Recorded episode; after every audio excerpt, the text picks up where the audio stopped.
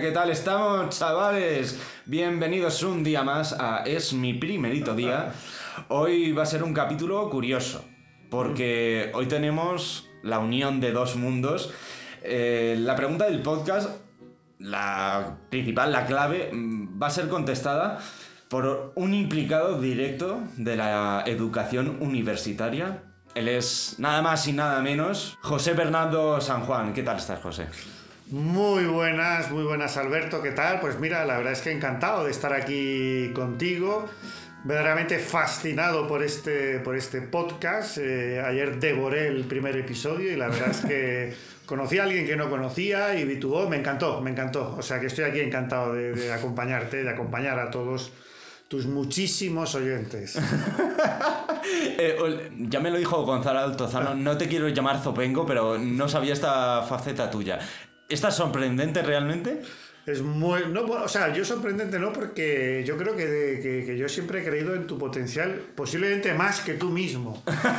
Entonces no me sorprende mucho, pero, pero lo que hace es alegrarme, porque veo que. Pues que ese gran potencial que, que algunos veíamos, pues está empezando, solo empezando a despuntar. Un breve resumen, eh, José, de aquello a lo que te has dedicado o has sido. Eres profe- eh, has sido profesor del Centro Universitario Villanueva, actualmente profesor en la Rey Juan Carlos. Así es. Has escrito en diversos periódicos y revistas, además de libros.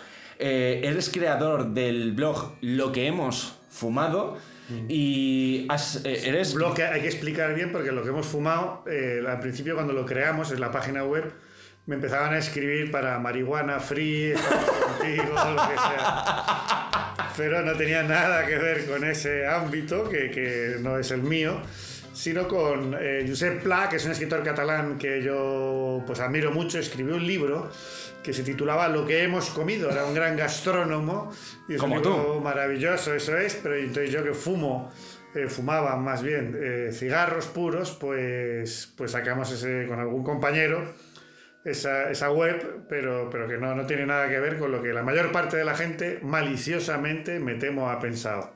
Eh, un, un- un momentito porque digo que también eres crítico de literatura y gastronómico. Eh, ¿Me dejo algo?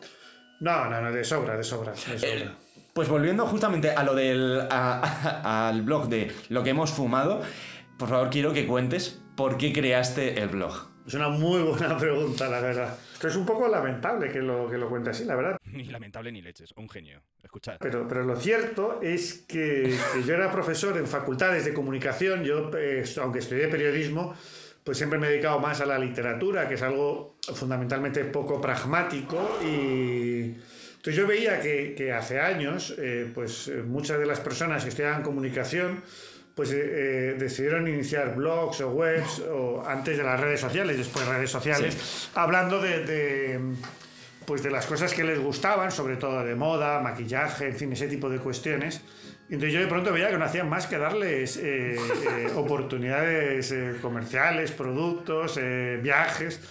Y entonces a mí que me gustaba fumar, que ya digo que es una cosa muy literaria y que a la vez es, es bastante caro, no voy a engañarlo, pues, pues dije, oye, si es que nadie escribe sobre esto, tenemos que hacerlo. Y la verdad es que pues me dediqué a vivir de la gorra, en el mejor sentido de la palabra, porque hacemos una cosa muy honesta y que estaba muy bien.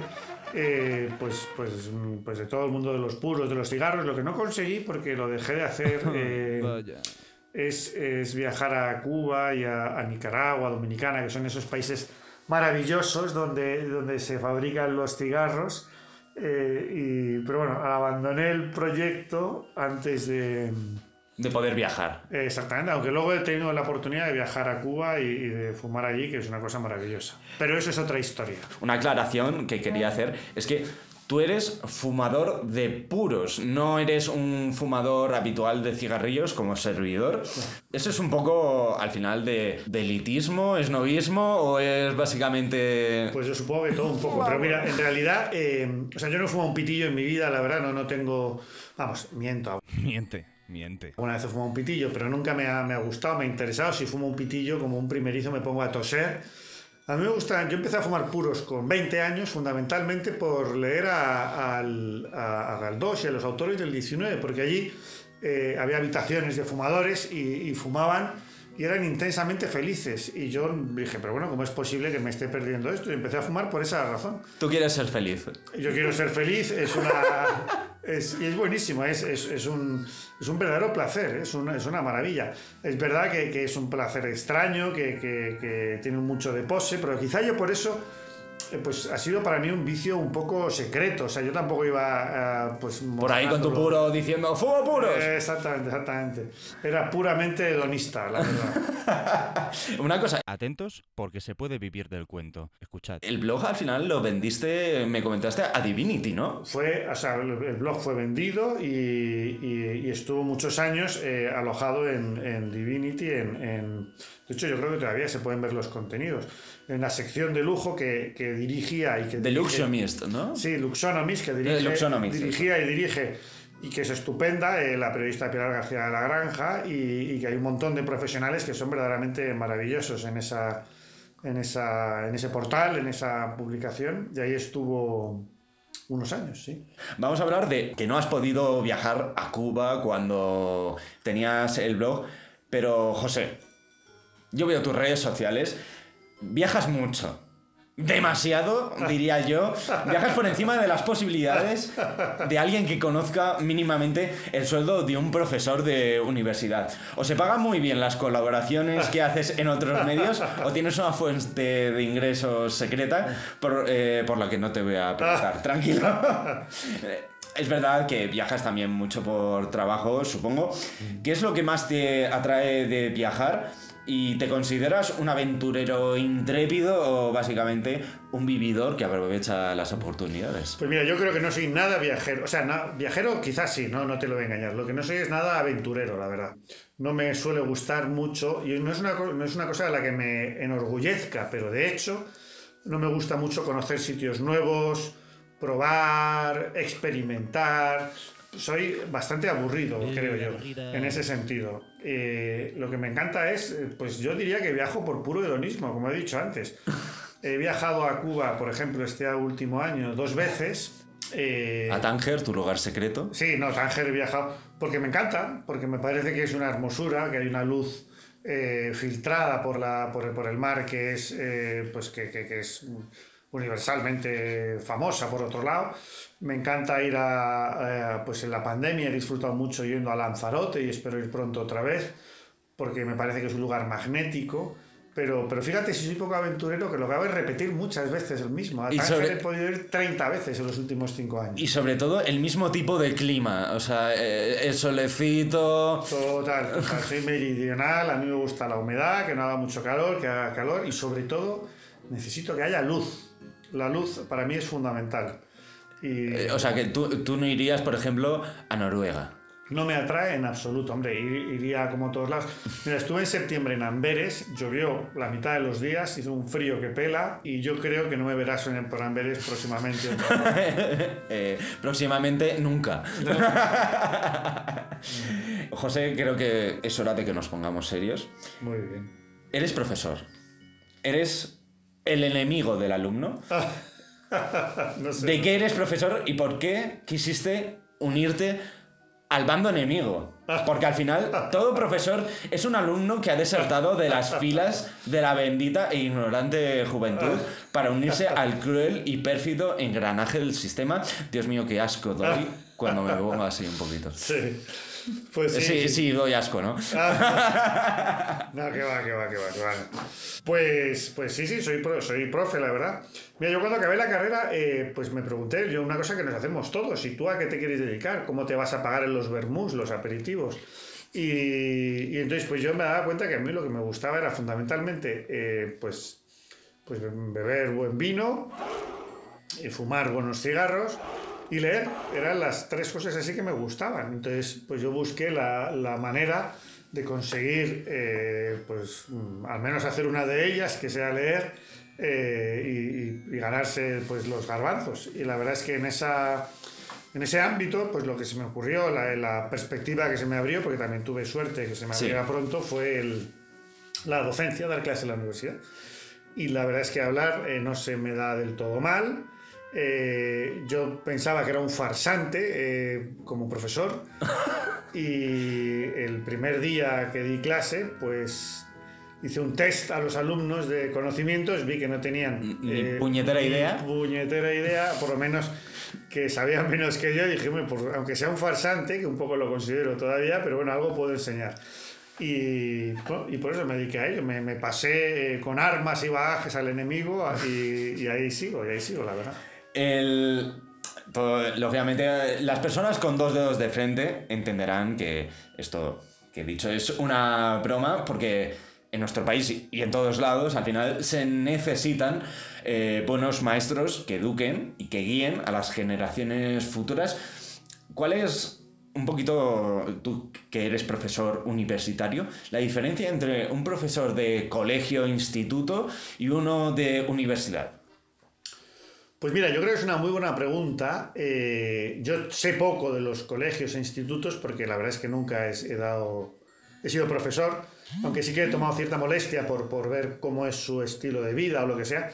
Se me olvidó poner el móvil en modo avión. Sí, grabo con móvil. ¿Y qué? ¿Eh? Sigue escuchando. Pues mira, yo creo que lo fundamental, eh, la diferencia fundamental es que tal y como está pensado ahora mismo la- la- la- pues el sistema de enseñanza, un profesor de universidad da muchas menos clases y es, es, eh, hace más ciencia, por decirlo así, y, y tiene que investigar, mientras que un profesor de colegio no solo se circunscribe su labor a, a los pros- puros conocimientos, sino que, que de alguna manera tiene que educar, hacer ciudadanos, pues si lo queremos decir así. Esa no es también labor del profesor de universidad. O sea, me, me refiero porque esto venía a continuación, pero te lo meto ya aquí.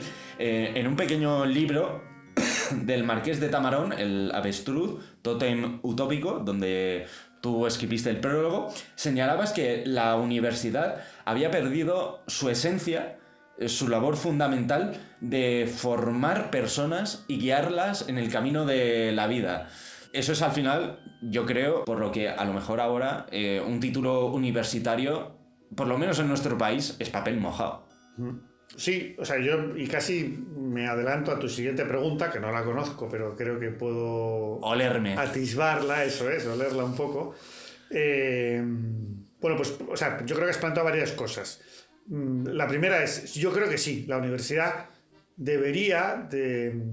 O sea, yo creo que la universidad para lo que no sirve es para enseñar profesión, profesiones. Esto es posible No son una cosa, eso es muy antimodal, pero yo creo que la universidad, eh, entonces en este sentido hablaba de adelantarme, eh, es bastante frecuente escuchar eh, que, que la universidad no es práctica, que lo que te enseñan luego no sirve para, para tu tarea profesional, para Sí. trabajar. Y eso es verdad, pero para mí no es una crítica, eh, casi es lo contrario. Es una cosa que dices, menos mal que no sirve para nada, porque, porque no, te, no te dedicas a eso. De la misma manera que tú no dices, bueno, es que, es que acabo de ser padre y, no me, y la universidad no me enseñaron cómo ser padre. Bueno, es que la universidad no sirve para que te enseñen a ser padre, ¿no? O, o, pues, pues no lo sé. o cualquier circunstancia de, de la vida.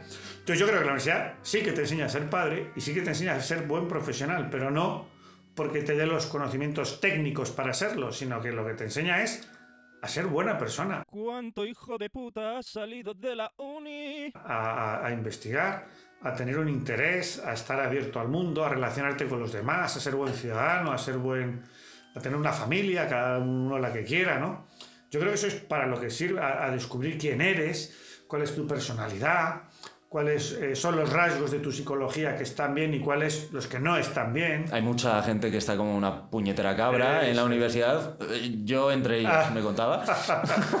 Es- yo creo que puedo dar fe un poco de Y, total, que yo creo que es eso, que, que- que- que la universidad para lo que tiene que servir es para esto. Y, y si no lo hace, pues, pues yo creo que es un pequeño fracaso, ¿no?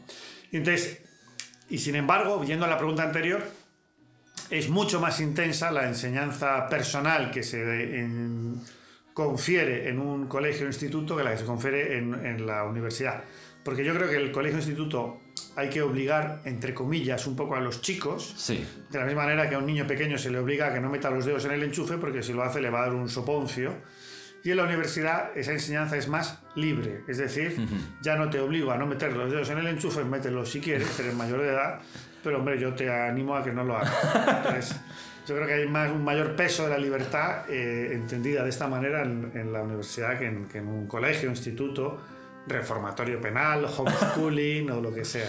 ¿no? Unido a todo esto que ya hemos hablado, enfocándonos en algo diferente, ¿qué te llevó al periodismo? Eh, el eh, ser periodista, lógicamente no. Eh, fue más bien la literatura, el poder leer y escribir lo que te diese la gana. Pues mira, eh, la verdad es que te, hay una personalidad un poco eh, contradictoria en, en uno mismo, porque estudié periodismo y me dedico a, a la filología, pero no quiero escribir literatura sino que soy un verdadero fanático del periodismo. Me encanta el periodismo, o sea, yo leo los periódicos, eh, pues, pues varios periódicos todos los días, me dejo un dinero en, en periódicos y en medios de comunicación todos los días. Soy, de las personas que se deja un dinero. todavía. Eh, eres de las personas que todavía sustenta el papel de los periódicos. Bueno, papel o digital, ¿eh? O sea, yo en ese sentido tampoco soy muy nostálgico, aunque parezco un señor antiguo, pero, pero yo leo muy a gusto en digital. la gente te conoce, la tranquilo, o sea, verá tu cara. Y, y, eh, entonces me, me encanta leer la prensa, me encanta leer los periódicos y de hecho yo siempre pensé, y quizá estoy en ese momento en el que a mí me gustaría ejercer el periodismo no como redactor, no como un... sino pues quizá desde el ámbito de la opinión o de, o de un periodismo un poquito más mm, culto, por decirlo así, eh, cuando estuviera más asentado profesionalmente y ahora que lo estoy, pues quizá... De hecho, ahora estamos haciendo unas estupendas reseñas literarias, aprovecho para hacer un poco de publicidad. Por supuesto, eh, es más, es que la ibas a hacer después. Eh, puedes, puedes meter la publicidad aquí. a través de nuestra web estaciondecultura.com, que está a punto de, de salir. Creo que todavía está en, vamos, en dos semanas estará. Y, y- y publicamos todas las semanas en, en- en, pues en diversos periódicos, ahora con, con- con una editorial fantástica, es la editorial Dickinson, de las primeras editoriales eh, españolas, eh, en, en un periódico que es muy interesante, se llama Madrid Actual. eh, bueno, pues eso, vamos colocando eh, contenidos literarios. Total, que a mí el periodismo me fascina, me parece interesantísimo, me lo paso pipa. Aquí viene ya la pregunta final, José, con esto termina todo. ¿Estás preparado? Pues no lo sé, no lo sé. Va a ser raro porque Porque nada. esta pregunta se la voy a hacer a un profesor universitario, pero vamos para allá. ¿Qué es aquello que no te enseñaron en la universidad, pero que no lo podían hacer porque solo lo podías aprender trabajando? Pues mira, es una muy buena pregunta. Me hubiera gustado que, o sea, no, no, no tengo ni idea, ¿eh? pero me hubiera gustado que, que los profesores fueran más honestos eh, con lo que enseñaban, porque tuve mucho profesor morralla, mucho profesor morralla. Yo la Complutense que no estudié la quiero mucho, pero tuve mucho profesor que era un verdadero desastre. Y luego me hubiera gustado que me hicieran más caso en general. No porque, o sea, yo en la universidad lo pasé fenomenal. Pero te, pero te faltó cariño, atención. bueno, que, que ilusión o lo que sea. Entonces, realmente, eh, pues, pues era bastante eh, anónima la universidad. Entonces, pues la construíamos los compañeros, pues mm, en la, tomando cervezas o lo que fuera. Construcción de vida universitaria y tal, ¿eh? Pero, pero lo que eché en falta, sobre todo, es eso. No eché nada en falta de, de, de conocimientos teóricos, por decirlo así, o, o- o prácticos. Y lo último que eché en falta es ilusión por, la, por, por el mundo en el que estábamos. Eh, no conocí a, muchos profesores que estuvieran ilusionados por la universidad, por lo que estaban haciendo allí, Sí. ni ilusionados por el mundo del periodismo, que es lo que enseñaban. Para ellos la universidad era un desastre y el mundo del periodismo no compensaba en absoluto. Aquí termina todo, José. Muchísimas gracias por venir a este humilde podcast, que lo sigo llamando podcast, pero en realidad es, en, en realidad es un programa de radio mm, puro y duro. ¿Te has sentido cómodo? Me he sentido muy cómodo, es un estupendo programa de radio. Muchas gracias, espero que, que en, en ulteriores temporadas podamos seguir charlando, porque me lo he pasado por supuesto. bien, Alberto. Muchas gracias. Mil gracias por venir y mil gracias a vosotros por escucharme. Eh, aquí termina un día más es mi primerito día. Nos vemos en el siguiente episodio. Recordad que no se os olvide, por favor, el seguirme en Instagram, en Twitter, en TikTok para más contenido exclusivo y que tampoco se os olvide esto, que la vida es como un plato de lentejas. Si las quieres las comes y si no, también.